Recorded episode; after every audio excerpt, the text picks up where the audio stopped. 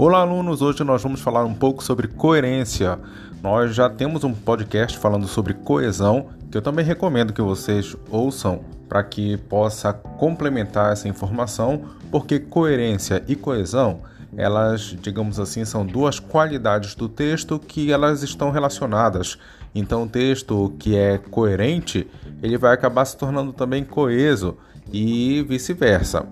Então, vamos lá, gente. A coerência é uma palavra que ela não é só utilizada nas aulas de português, ela é utilizada no dia a dia. Então a gente vai falar que coerência é uma ideia que tem lógica, uma ideia que faz sentido, que não é absurda, que não é esdrúxula, que não é louca. Olha só esse exemplo. Quando eu falo assim, a bola estourou, ou então a bola furou, ou então a bola quicou, essas frases que eu falei, elas são coerentes. Por quê? Elas fazem sentido.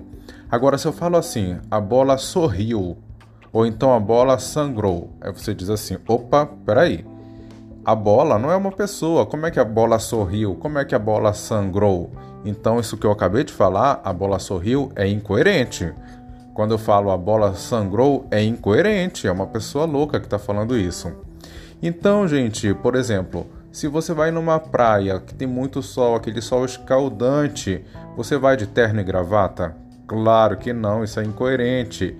Então, no texto, gente, as frases também podem se tornar incoerentes. E é claro que ninguém quer isso, né? Quando que uma frase se torna incoerente? Quando tem aquela pontuação errada, que vai passar um sentido é, diferente para quem está lendo. Ou então até mesmo quando a ordem das frases está inversa então acaba se tornando é, incoerente.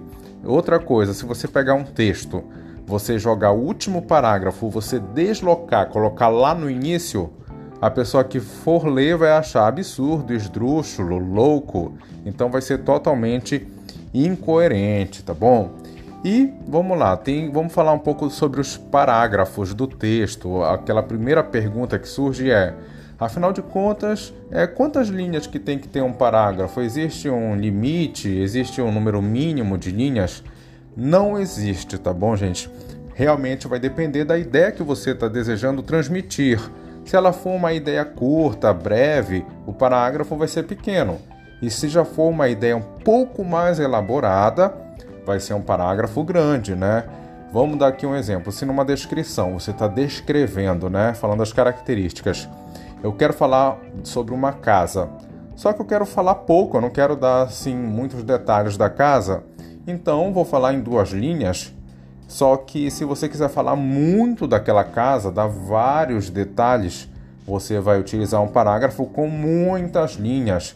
Você não pode passar as características da casa para um outro parágrafo.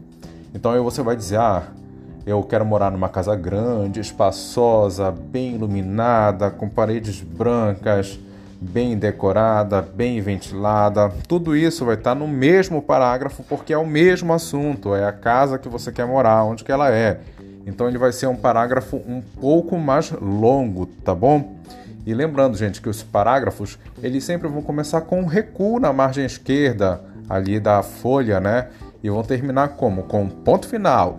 Então, quando você estiver começando um parágrafo, você vai ter que dar um recuo, digamos, de 2 centímetros, 3 centímetros da margem.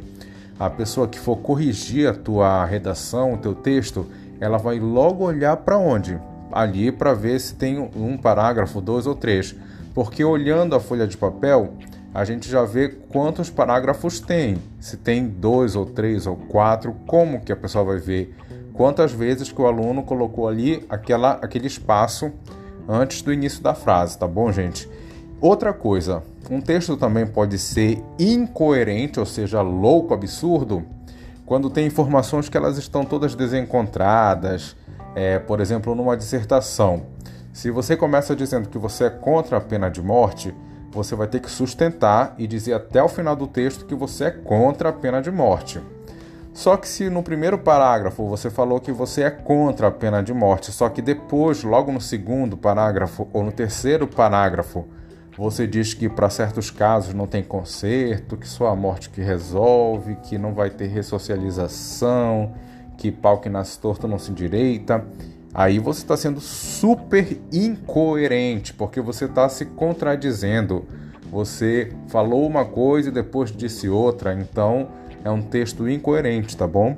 Então, muito cuidado é, com essa questão de ser é, incoerente, tá bom? É, cuidado mais uma vez aí com o texto que você é, estiver escrevendo, que ele tem que ser um texto harmonioso. Você tem que começar com uma ideia e ir desenvolvendo ela, e não começar com uma ideia e depois contradizer ela. Então é isso, gente. Vamos fazer textos que sejam cada vez mais coerentes e coesos. Até a próxima! Tchau, tchau! Bons estudos!